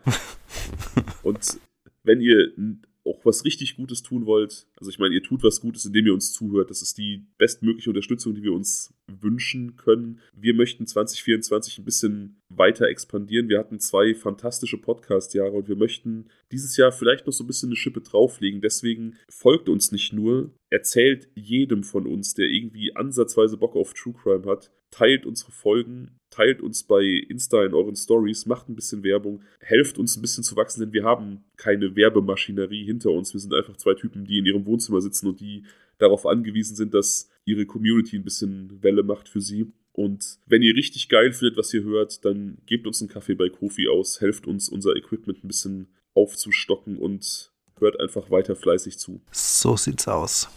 Ihr könnt natürlich auch, wenn ihr ähm, ein bisschen Blutrausch-Podcast mit nach Hause nehmen wollt, ähm, bei unserem Merchandise-Store einmal reinschauen, um zu gucken, ob ihr da was Cooles findet. Ich bin ja total aus dem Häuschen, wenn ich so die Fotos von unserer Community sehe und dann immer sehe, keine Ahnung, teilweise weltweit Leute sehe, die irgendwie so Sachen von uns anhaben oder was auch immer bestellen. Ähm, das ist richtig cool zu wissen und ähm, ja, da bekomme ich auf jeden Fall den zweiten Gänsehautmoment für heute, wenn ich darüber, darüber nochmal nachdenke. Ja, das ist total surreal. Ne? Wir haben vor zwei Jahren total naiv diesen Podcast gestartet und wir hatten so, so gar keine Ziele. Wir wollten einfach nur, dass uns ein paar Leute zuhören. Wir hatten so eine Minimalanzahl an Menschen, die uns hören sollten, wo wir dann gesagt haben, okay, wenn uns mindestens 100 Leute im Monat hören, dann lohnt es sich weiterzumachen, dann hören wir nicht auf. Und jetzt irgendwie zwei Jahre später, ähm, keine Ahnung, verkaufen Leute Merchandise von uns. Das ist total surreal. Und ich habe ganz oft das Feedback bekommen, dass die Hoodies einfach mega bequem sind. Also tut euch was Gutes, kauft euch einen Hoodie. Blutrausch-podcast-merchstore.myspreadshop.de Aber jetzt Schluss mit Werbung. Stop. Ja, aber auch Schluss mit dem, aber auch Schluss mit dem Fall, denn der ist abgeschlossen aus meiner Sicht. Ich habe ein Abschweifthema mitgebracht. Schweifen wir ab. Und zwar hat das indirekt mit diesem unfassbar geilen georgischen Wein zu tun, den ich hier trinke. Und nochmal, ich erneuere nochmal den Aufruf an euch da draußen, wenn ihr Rotweinkenner in eurem Umfeld beeindrucken wollt, tut das mit georgischem Wein, das wird sie total unerwartet treffen. kennst du, kennst du das, dass du, und nein, ich exportiere keinen georgischen Wein, ähm, Kennst du das, dass du so Sehnsuchtsziele auf der Welt hast, so Länder, wo, wo es dich einfach hinzieht? Na klar. Ja, und ich habe das analysiert für mich. Es gibt Sehnsuchtsziele, die ich schon besucht habe, wo ich einfach weiß, dass es geil ist. Costa Rica beispielsweise, mega. Ja. Oder Wien, um jetzt mal nicht ganz so ausschweifend zu sein. Schon, mhm. schon gesehen, mich unfassbar wohlgefühlt und ich weiß, ich will da nochmal hin, weil ich es geil finde. Dann gibt es diese Sehnsuchtsziele, bei mir zum Beispiel Finnland, das Baltikum oder Kanada, wo ich noch nicht gewesen bin, aber wo ich mir erklären kann, warum das für mich Sehnsuchtsziele sind. Und zwar, weil da diese Vorstellung vom Leben, die ich habe, gut umsetzbar wäre. Mhm. Verstehe. Möglichst naturnah und also es ist da noch auf einer anderen Ebene umsetzbar als hier in Deutschland. So. Mhm. Ja. Aber ich habe ein Sehnsuchtsziel, ein Land, das immer krasse Sehnsucht in mir weckt, wenn ich daran denke und wenn ich darüber spreche oder darüber lese. Und das ist tatsächlich Georgien. Das ist jetzt nicht nur, seit ich georgischen Rotwein trinke. Immer wenn ich irgendwie von diesem Land lese oder irgendwas höre, dann fühle ich so ein Gefühl der Heimat in mir. So dann, dann denke ich so, da, da fühle ich mich verwurzelt irgendwie. Und wenn ich so georgische Speisen sehe, Kachapuri, dann geht mir das Herz auf. Und ich habe eine Theorie dazu entwickelt, weil ich es mir nicht erklären konnte, was ich mit diesem scheiß Georgien zu tun habe, wo ich noch nie gewesen bin, was auch so ein Land ist, wo, wo ich noch nie, also wo, wo man ja auch wenig drüber weiß, ne? Ja, man weiß total wenig über dieses Land und ich bin total gespannt, was deine Erklärung ist. Wir haben ja vor einiger Zeit auch mal über diese MyHeritage Dinge gesprochen, wo man so rausfinden kann. Ja, ja, ja, genau. Und ich wette. Hast du das gemacht? Nein, ich werde es dieses Jahr machen und ich wette, wenn ich es mache, wird rauskommen, dass ein Großteil meiner Abstammung auf dem Kaukasus irgendwo da in der georgischen Ecke liegt, weil ich glaube, so wie man diese Isotopenanalyse machen kann im Körper, die so eine Landkarte, ja. die so eine Landkarte bildet der Länder, wo wir Zeit verbracht haben. Ich glaube, unser Körper hat ein Gedächtnis für seine Herkunft oder für unsere Herkunft. Ich glaube, meine Wurzeln liegen irgendwo da und es gibt so eine Art, mhm. es gibt so ein Körpergedächtnis, das uns unterbewusst sagt, das ist die Heimat. Ähm, ja, super spannendes Thema. Also äh, vielleicht um letzteres aufzugreifen, davon bin ich auch sehr überzeugt. Also ich glaube, es gibt einfach Orte, Länder, Luftarten und auch äh, Naturarten, denen man sich sehr verbunden fühlt, die ähm, quasi so eine ganz logische Verbindung zu einem darstellen, eine ganz natürliche Verbindung auch darstellen.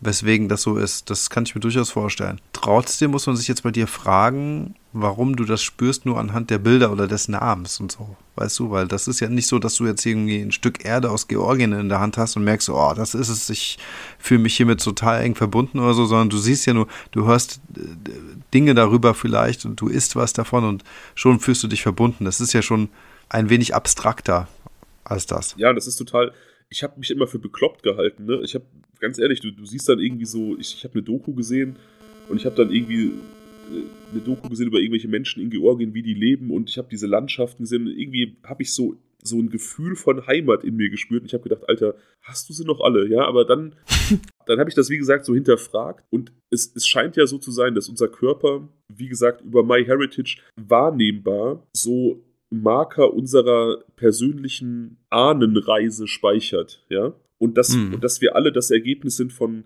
also wir sind ja, das ist ja auch immer so ein Bullshit von wegen irgendwie, ich bin Deutscher, ich bin dies, ich bin das. Wir sind eigentlich alle Kosmopoliten, weil, weil unsere Vorfahren einfach so krassen Völkerwanderungen unterworfen waren. Also die Wahrscheinlichkeit, dass man, dass man seine Wurzeln irgendwo hat, wo man es gar nicht vermutet, sie sind ja so, so hoch. Und deswegen finde ich auch diese ganzen. Ja. Deswegen finde ich auch diese ganzen rassistischen Weltanschauungen, wo wir auch eben drüber sprechen mussten, das ist für mich so ein unfassbarer Bullshit, weil wir halt alle Bürger dieses Planeten sind, die so krassen Wanderungen.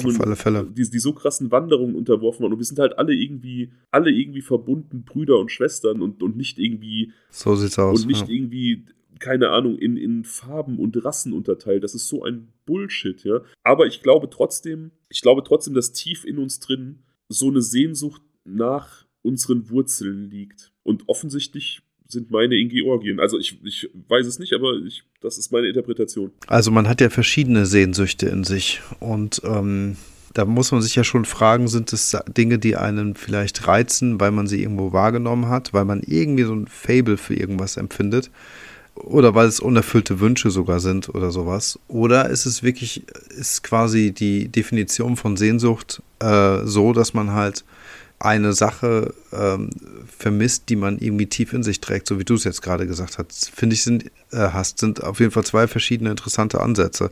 Bisher bin ich immer so dem ersten gefolgt, ne? Also Sehnsüchte waren für mich immer so Dinge, die weit weg sind, die man irgendwie sich herbeisehnt. Vielleicht auch mal, die man schon mal kennengelernt hat. Das kann es natürlich auch sein. Das, ja, das glaube ich natürlich auch. Und wie gesagt, das, deswegen unterscheide ich diese drei Kategorien für mich. Diese, diese Sehnsuchtsziele von, von einfach Ländern und Orten, die ich kenne, und wo ich weiß, ich habe mich sehr zu Hause gefühlt, als ich da war. Wien, Wien und Prag zum Beispiel sind Städte, wo ich mich immer instant zu Hause fühle, wenn ich da bin. Ja? Hm. Lissabon auch. New York, ich war da. Lissabon ist Hammer. Lissabon ja. ist der Hammer. Das ist ähm, die Stadt in Europa, die am ehesten so ein südamerikanisches Lebensgefühl transportiert, aber trotzdem in Europa ist auch scheißegal. Auf jeden Fall, hm. ich, ich, so, das gibt's einmal. Da gibt's natürlich diese Sehnsüchte über Sachen, über Länder, wo man einfach viel drüber weiß und wo man weiß, das kommt meinem, meinem Lifestyle sehr entgegen. Ja? So wie, mhm. weiß ich nicht, viele Menschen nach Dubai möchten, weil sie sich von diesem Glamour-Lifestyle angezogen fühlen. So möchte ich halt einfach ähm, nach Finnland in irgendeiner scheiß Holzhütte unter den Polarlichtern sitzen und alle gehen mir nicht auf die Nerven, weil es 500 Kilometer weit keine Nachbarn gibt irgendwie, ne? So. Hm. Aber Georgien ist halt einfach nicht erklärbar für mich, weil ich auch einfach nicht genug über dieses Land weiß, um da jetzt irgendwie zu sagen, oh, da kann ich mein, mein Leben so leben, wie mir das vorschwebt. Aber immer wenn ich was darüber, wie gesagt, höre, irgendwas, dann, dann geht mir das Herz auf in einer Art und Weise, die ich nicht beschreiben kann. Und dann, äh, keine Ahnung, mhm. habe ich jetzt neulich, habe ich mich dabei ertappt, wie ich irgendwelche georgischen Märchen gegoogelt habe und ähm, georgische Restaurants in Köln und wie, ich fühle da einfach so eine ganz ekelhafte Verbundenheit, die ich mir nicht erklären kann. Ist total verrückt, ne? Also, dann muss es ja, wenn es gerade wirklich so etwas ist, was du nicht beschreiben kannst, dann muss es ja wirklich etwas Tieferes sein, das da irgendwie in dir steckt und ähm, danach schreit, entdeckt zu werden von dir. Ich bin dabei, auf jeden Fall. Faszinierend. Ja, Georgien, ne? Warum auch ausgerechnet Georgien? Da, das, sowas sucht man sich auch nicht aus.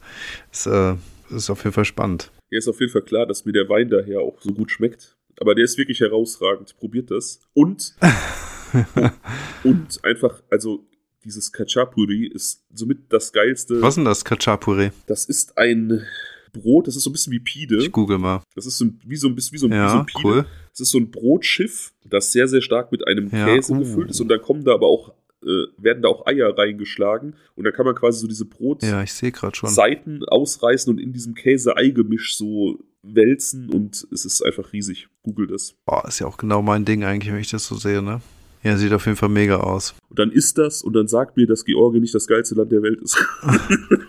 das mache ich aber eher. Das mache ich, mach ich aber erst, wenn zwei Dinge, drei Dinge passiert sind. Okay, was? Nummer uno, dass ich den Wein dabei trinke. Nummer dos, dass du original georgische Traditionskluft anhast. und ja, ja. Und Dress ist ja wohl selbstverständlich, was heute kommen wird, dass du beim nächsten Mal ein georgisches Lied singst. Und zwar mit, mit, ähnlicher, mit ähnlicher Leidenschaft wie eben äh, das Soul-Lied. Ich werde Georgisch öffnen die nächste Folge, wenn es nur irgendwie ein, zwei Sätze sind, aber ich werde nicht singen, hoffentlich. Yes, genial. Ja, ist aber auf jeden Fall eine interessante Theorie von dir, dass es da irgendwie so eine tiefe Verbindung gibt, die man sich, sich nicht so richtig erklären kann, die so ein bisschen unbegründet ist und dann vielleicht auch viel tiefer verwurzelt ist, als man vielleicht meint. Ich muss ja immer auch an diese Themen Reinkarnation und, und äh, keine Ahnung, Hypnose, ähm, Therapie und sowas denken, ne, wo man dann quasi nochmal tiefer in sich hineingeht, aber weiß nicht, es muss ja auch nicht immer so metaphysisch sein, wenn man dann quasi mittlerweile durch MyHeritage so ganz äh, wissenschaftlich begründete Erkenntnisse auch sammeln könnte. Ja, aber hast du sowas, gibt es so ein, gibt es so ein Ziel irgendwie, wo du denkst, so, oder irgendein Land, wo, wo du manchmal was von hörst und denkst, so, ey, irgendwie zieht es mich dahin? Also ich muss ja sagen, dass bei mir schon immer New York tatsächlich auch so ein Traum war, ne? Und ich bin niemals da gewesen, was irgendwie für mich auch ein absolutes Rätsel darstellt, je öfter ich drüber nachdenke. Aber da ist es definitiv auch so, dass ich immer das Gefühl hatte, ja, da zieht es mich hin, da gehöre ich hin tatsächlich. Mag aber auch vielleicht daran liegen, dass ich halt einfach übelst mit diesen ganzen US-amerikanischen Medien sozialisiert wurde. Also die Serien, die wir geguckt ja. haben, die Musik, die wir gehört haben und so weiter und so fort. Diese gesamten, die Mode, die mit der Musik einherging, all das war ja sehr stark in New York verankert, sodass ich da immer so ein unglaublichen Bezug zu habe. Vielleicht ist es auch das, ich weiß es nicht. Wir, wir sind halt einfach sehr US-amerikanisch sozialisiert und da wird ja auch immer so das Bild vermittelt, dass New York so das Nonplusultra ist. Und wie gesagt, es ist eine Mega-Stadt, ne? Also ich kann das definitiv bestätigen, wenn man, äh, aber ich glaube, das ist dann eher, also diese Sehnsucht nach New York deinerseits ist eher halt auch erklärbar damit, dass das so popkulturell einfach so ein Riesending ist, ne? Vielleicht. Kann sein. Ich kann es, also ich weiß es nicht. Ähm, Ansonsten habe ich das, glaube ich, gar nicht so intensiv wie du vielleicht, ähm, außer vielleicht wirklich Italien. Also ich fühle mich unfassbar wohl in Italien und ähm, immer wenn ich da im Urlaub bin oder sowas, denke ich mir, okay, ist einfach wunderbar hier alles und ja, da fühle ich mich durchaus sehr verwurzelt, ja. Das ist auch mal eine coole Community-Frage, jetzt mal fernab von dem True Crime des heutigen Falles und euren Theorien. Habt ihr sowas? Also kennt ihr das, dass, dass es euch irgendwo hinzieht und ihr könnt euch nicht erklären, wieso Habt ihr sowas? Wenn ja, was sind eure Sehnsuchtsziele und wie erklärt ihr euch das? Denkt ihr, meine Theorie ist valide oder denkt ihr, ich ähm, sollte mal zum Arzt gehen mit, meinen, mit meinen Gedanken? Na, ich finde es interessant. Also, das frage ich mich auch. Also, haut gerne mal sowas raus. Ich kann mir vorstellen, dass es da ganz viele von euch gibt, die sowas auch nachempfinden können. Ich habe aber gleichzeitig zum Beispiel das äh, Umgekehrte. Ne? Also, ich habe den umgekehrten Fall ganz, ganz stark in, äh, bei vielen Region, da muss, da zieht es mich so gar nicht hin, weißt du? Hab ich auch. Also du hast vorhin das mit Dubai, das mit Dubai angesprochen, ist so gar nicht mein Ding. Mhm. Also äh, brauche ich nicht. Ne? Ist bestimmt, nee, ist für mich nicht so richtig interessant, mir das mal anzusehen. Ja. Muss ich ganz ehrlich sagen. Also ich brauche diesen Prunk und diesen Luxus und diese künstliche Bling-Bling-Welt nicht unbedingt. Ja, ich war zwei. Ich mag auch schöne Dinge. Ich, ich bin auch durchaus gewissermaßen materialistisch eingestellt, so wie wir alle wahrscheinlich irgendwie sind, aber ähm, ich muss keine goldenen Lambos sehen und riesige Hochhäuser, die noch mal größer sind als alles andere. Und ich, weiß ich nicht, reizt mich nicht so. Ja, ich war zweimal in Dubai und ich fand es beide Male furchtbar. Und es war auch immer nur, also ich war nicht gezielt da, das war ähm, immer nur auf dem Weg anderswohin. Ich fand es grauenhaft. Aber ja, wie gesagt, das ist halt, jeder hat halt seinen, seinen Style und das, was ihm gefällt. Ne? Also das ist, ich, ich kann aber auf der anderen Seite auch verstehen, was Menschen da anzieht. So. Auf jeden Fall klar. Ich glaube, für viele ist es äh, aus vielen Gründen auch ein, ein, super Lebensort. Also ja. sicherlich, wenn man verschiedene Argumente hört, auch nachvollziehbar. Ja, vor allem für Influencer. Steuerfreiheit und so ist auf jeden Fall schon mal ein Argument. So, egal. Mhm. Ich wollte ja heute noch eine Tradition von dir aufgreifen. Also du, was heißt Tradition? Du hast einmal Curse quasi gedankt für die Musik, mhm. die er gemacht hat und du hast, damals hast du mir drei verschiedene Auszüge aus Liedern von ihm vorge erzählt, vorgelesen. Und ich, mhm. ich sollte erraten, welchen Künstler, welchem Künstler du da Danke sagst. Ja, genau. Und ich habe da gar nicht drüber nachgedacht, aber es gibt tatsächlich einen Künstler, dem ich auch Danke sagen möchte. Und ich werde aber jetzt nicht irgendwie dir drei verschiedene Textauszüge raushauen, weil der ist, du wirst ihn nicht kennen, deswegen kannst du nicht erraten, wer es ist. Tatsächlich ist es ein Mensch, den ich auch privat kenne. Und der macht auch deutschen Hip-Hop, eigentlich Musik, die, oder hat das mal gemacht, Musik, die ja eigentlich gar nicht so mein Ding ist. Mhm. Aber es gibt eine, also es gibt ein Lied, das ich insgesamt sehr feiere und es gibt in diesem Lied gibt's eine Line, die ich unheimlich tief finde und die ganz oft in meinem Kopf ist und die je nach Lebenssituation auch andere Bedeutungen hat für mich. Und die möchte ich kurz äh, zitieren.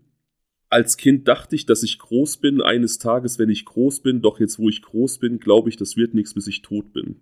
Da kann jetzt jeder mal drüber, Sehr stark. Da kann jetzt jeder mal drüber nachdenken. Aus Die Höhle des Löwen von Days, D-A-E-Z. Und deswegen mein Dank an dieser Stelle äh, an Days, Dimi, Bruder.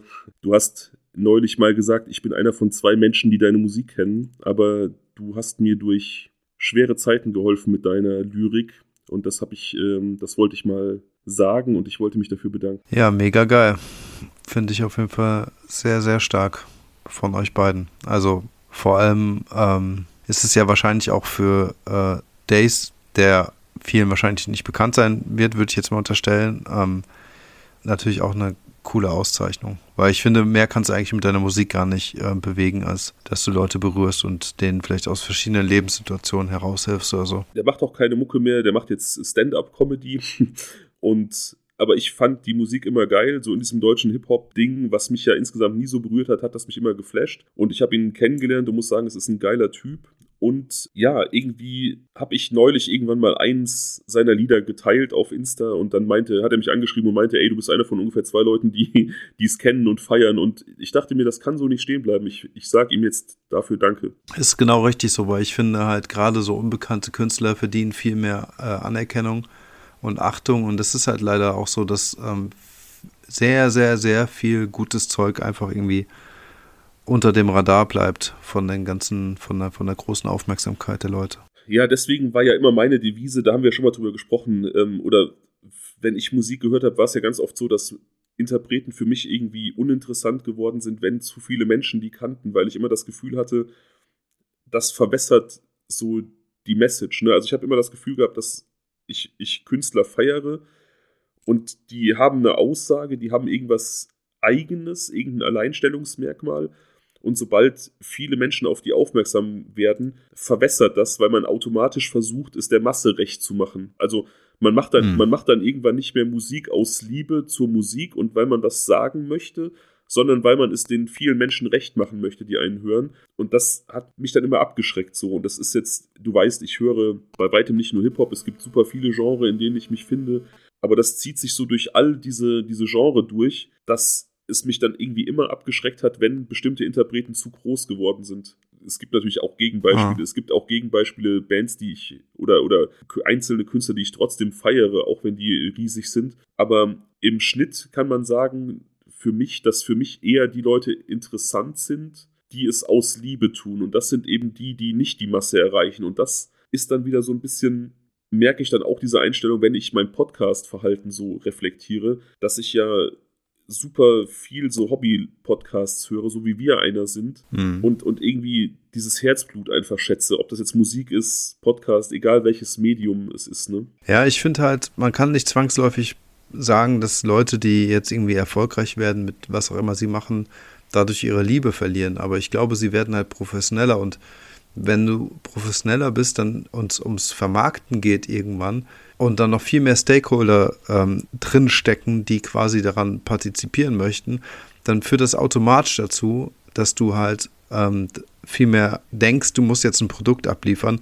und du beschäftigst dich automatisch mehr mit dem Produkt und den äh, USPs des Produktes, also ähm, den Alleinstellungsmerkmalen und den Punkten, warum du es verkaufst und warum Leute es mögen und bla bla bla. Und du bist dann automatisch direkt in so einem Vertriebsdenke drin die ähm, dich so ein bisschen von dieser Leidenschaft entfernt. Und, aber trotzdem würde ich jetzt nicht zwangsläufig behaupten, dass all diejenigen, die jetzt erfolgreich sind, das verloren haben. Ich will dir ein Beispiel nennen. Ähm, Eminem, du hast es vorhin auch gesagt. Ähm, ich glaube übrigens, es wäre so oder so cool, mit ihm Kaffee zu trinken, also davon ab. Aber er ist für mich jemand, der einfach durch und durch diese Musik lebt. Und wenn es diese Musik nicht mehr geben würde, wird er wahrscheinlich auch verwelken innerhalb weniger Stunden oder sowas. Ja. Und ähm, das sieht man an verschiedenen Beispielen. Nicht nur an seiner eigenen Musik, aber auch in solchen Situationen, dass wenn der halt andere Künstler trifft oder mal aus Spaß irgendwie in einem Backup-Interview irgendwelche äh, äh Lieder nachmacht oder sowas, der schlüpft halt komplett in diese Rollen und kann halt mir nix, dir nix relativ schnell dann dementsprechend auch ähm, Lieder nachmachen. Der ist halt komplett, der lebt dieses Hip-Hop-Ding Zu 1000 Prozent. Und dann ist es ihm, glaube ich, auch egal, ob der damit reich ist oder nicht.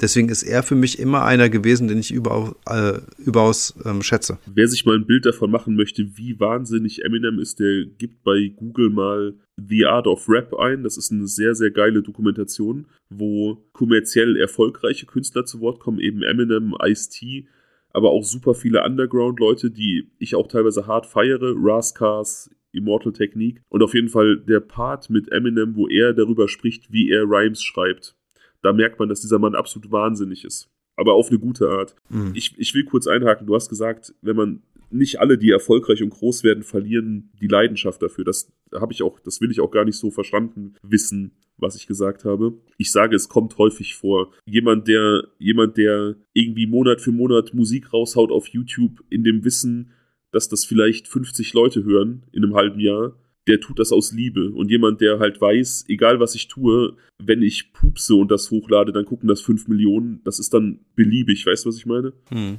klar. Aber das heißt natürlich nicht, dass, dass automatisch jeder, der Erfolg hat, die Liebe verliert. Definitiv nicht. Das wollte ich so nicht verstanden wissen. Aber mich hat es halt oft abgeschreckt, wenn ich gemerkt habe, dass Leute Erfolg hatten, so musikalisch, großen Erfolg. Und dann hat sich der Style auch geändert. Ne? Hm. Ja, gut, das, das, das passiert häufiger, ja. Weil man dann einfach eben es sehr, sehr vielen Menschen recht machen muss und so ein bisschen verkaufsorientierter arbeiten muss, als man das vielleicht vorher musste.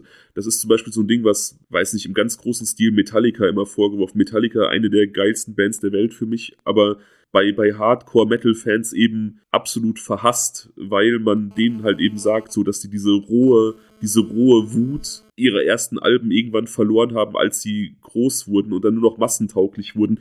In, Im Falle Metallica denke ich, das ist die normale musikalische Evolution, die eine Band durchmacht. Aber das ist jetzt, das geht jetzt zu weit. Aber das ist so, diese musikalische Evolution ist ein wichtiger Begriff, weil ähm, es wäre nicht so langweilig wie Musiker oder auch Künstler, ähm, die sich einfach aus kreativer Sicht nicht weiterentwickeln. Also ich bin nicht der Meinung, dass die sich immer auch optisch hart verändern müssen, so wie es halt eben diese großen Pop-Ikonen immer machen. Ähm, aber ich bin durchaus der Meinung, dass sich Musik weiterentwickeln muss. Und das ist ganz natürlich, denn die Leute werden ja auch älter. Die haben andere Lebensinhalte. Die sind neben ihrer äh, Rolle, die sie quasi beruflich einnehmen, vielleicht auch, ähm, keine Ahnung, vielleicht haben die Familien gegründet, sie sind Brüder, Schwestern, Tanten, Onkel, was auch immer. Und ähm, sie sind Bürger mit einem ganz normalen Personalausweis. Aber. Das heißt also, es ist ja, es ist ganz normal, dass sie sich auch mit anderen Themen irgendwann auseinandersetzen müssen. Ja, musikalische Evolution und auch eine, eine gewisse Evolution als Band ist ganz normal. Aber es ist schon seltsam, wenn man den Sound von einem Album auf das andere komplett wechselt. Das ist seltsam, ja. Und ähm, also Beispiel Linkin Park, eine Band, die ich ja sehr, sehr geil finde, das, das erste Album Hybrid Theory. Ich glaube, das ist eins der Alben, die ich am allermeisten gehört habe in meinem Leben. Das ist sehr, sehr kurz. Das ist, glaube ich, eine 35 Minuten CD und das ist komplett durchhörbar, ohne, ohne, dass es gibt kein schwaches Lied darauf. Das ist Perfektion, absolute Perfektion. Und das nächste mhm. Album war Meteora und der Sound hatte sich so krass gewandelt von einem Album zum nächsten das war schon keine Evolution mehr, das, war, das waren quasi zwei verschiedene Bands. Und das war mir zu krass, das muss ich sagen. Also, hm. aber ja, das ist jetzt, das ist so eine Metadiskussion jetzt hier so über so einen musikalischen und das Schaffen von ewigen Leuten und Evolution. Ähm, wie sind wir hier hingekommen? Eigentlich nur, weil ich äh, Dimi gedankt habe für seinen, für seinen Deutschrap, ja. Ja, genau. Hast du noch irgendwas, hast du noch irgendwas rauszuhauen? Du müsstest mal ein neues Was wäre wenn, glaube ich, an den Start bringen, oder nicht? Oh ja, aber die habe ich jetzt gar nicht dabei. Also ich muss ja, ich glaube, ich muss noch mal wirklich in mich gehen und mir ein paar Gedanken machen. Also ist klar, gibt es jetzt ein paar, die wir noch nicht gewählt haben. Sogar recht viele, glaube ich. Ah, so viele haben sind es gar nicht mehr. Viele wurden irgendwie hier und da nochmal aufgegriffen. Du hast vollkommen recht. Wir müssen unsere alten Traditionen auch wieder auferleben. Auf jeden Fall. Lassen, wie zum Beispiel, was wäre, wenn das gute alte ähm, äh, One Love und Dislike. Ja, ich habe hier quasi ein großes One Love rausgehauen. Untergrundmusiker. Ja. Hast du denn noch irgendwie drei, was wäre, wenn Szenarien, die du raushauen kannst, oder geht das auf gar keinen Fall? Doch, ich hätte schon welche. Das wäre nicht das Problem. Ja, dann mache ich jetzt meine Kopfhörer aus und. Soll ich einfach mal machen, ja? Ja. Okay, alles klar. Okay. Schreib mir einfach im Chat, wenn du fertig bist. Ja, mache ich, alles klar. Okay, ihr Lieben. Hallo, hallo, bist du noch da, Fabian? Er ist weg, okay.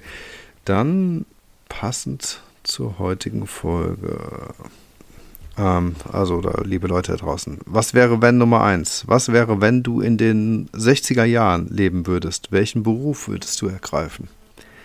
Ähm, Nummer zwei. Was wäre, wenn du nur noch ein Gewürz nutzen dürftest? Welches wäre das? Und Frage Nummer drei. Was wäre, wenn du der Protagonist der Truman Show wärst? Da musste ich gerade mal ein bisschen stöbern. Die anderen fand ich jetzt irgendwie unpassend. Okay, ich hole Fabian zurück. Ich bin gespannt, was die Welt da draußen. Yeah, hi. Hi. ja, cool. ja, ich finde es gut. Ja, ich, ich habe niemanden manipuliert diesmal. das ist ja Aber es sind gute, eigentlich sind es eigentlich sind's gute Was wäre, wenn es gewesen. Das war jetzt, doch, doch, ich glaube, die sind ganz cool. ich finde es cool, dass wir alleine wieder in diesem Flow sind, dass wir überhaupt wieder was wäre, wenn es haben. Die hatten wir jetzt echt viel zu lange vernachlässigt. Ich bin gespannt, was du hast. Ich bin gespannt, was gewählt wird. Ich will kurz was zu den nächsten Folgen im Januar sagen. Ich hatte ja eine Abstimmung gemacht, was wir heute für einen Fall besprechen. Mhm. Und dieser Sam, dieser Sam Cook, Und das war sauknapp. ja, es war 34% für den Sam Cook Case, 33% jeweils für die anderen beiden. Also die waren genau gleich, was die Stimmen äh, angeht. Und Sam Cook war zwei Stimmen vorne insgesamt. Also es war hauchdünn. Aber die anderen beiden Fälle, die ich zur Abstimmung gestellt habe, werde ich dann beide auch in den Januar packen, sodass die auch zeitnah gemacht werden. Dann gucke ich, ob ich noch einen vierten Fall in den Januar packe oder ob wir im Januar nochmal eine Zuhörerfolge hören werden. Denn es gibt ähm, ein paar Leute, die so quasi in den Startlöchern stehen. Ich muss mal die kontaktieren, wie weit die sind mit ihren Vorbereitungen. Ob einer von denen schon so weit ist und Bock hat, dann würden wir im Januar noch eine Zuhörerfolge hören. Und äh, ansonsten finde ich schon noch einen vierten Fall, der geil ist. Ja, sehr cool. Ich freue mich. Ja, dann ist alles gesagt für heute. Dann schlürfe ich hier meinen georgischen Wein aus und äh, denke über dieses wunderschöne kaukasische Land nach, während ich darauf warte, dass du mir die Tonspur schickst. Und wir sind raus für heute. Auf jeden Fall. Und ich freue mich auf all, äh, all eure Sehnsüchte da draußen. Schreibt sie uns bitte. Das wird bestimmt sehr, sehr unterhaltsam werden. Ja, emotional hoffe ich doch. Ja, das auch. Okay, dann sind wir raus. Dann vielen Dank fürs Zuhören und bis zum nächsten Mal. Genau. Danke euch da draußen. Bis bald. Ciao. Ciao.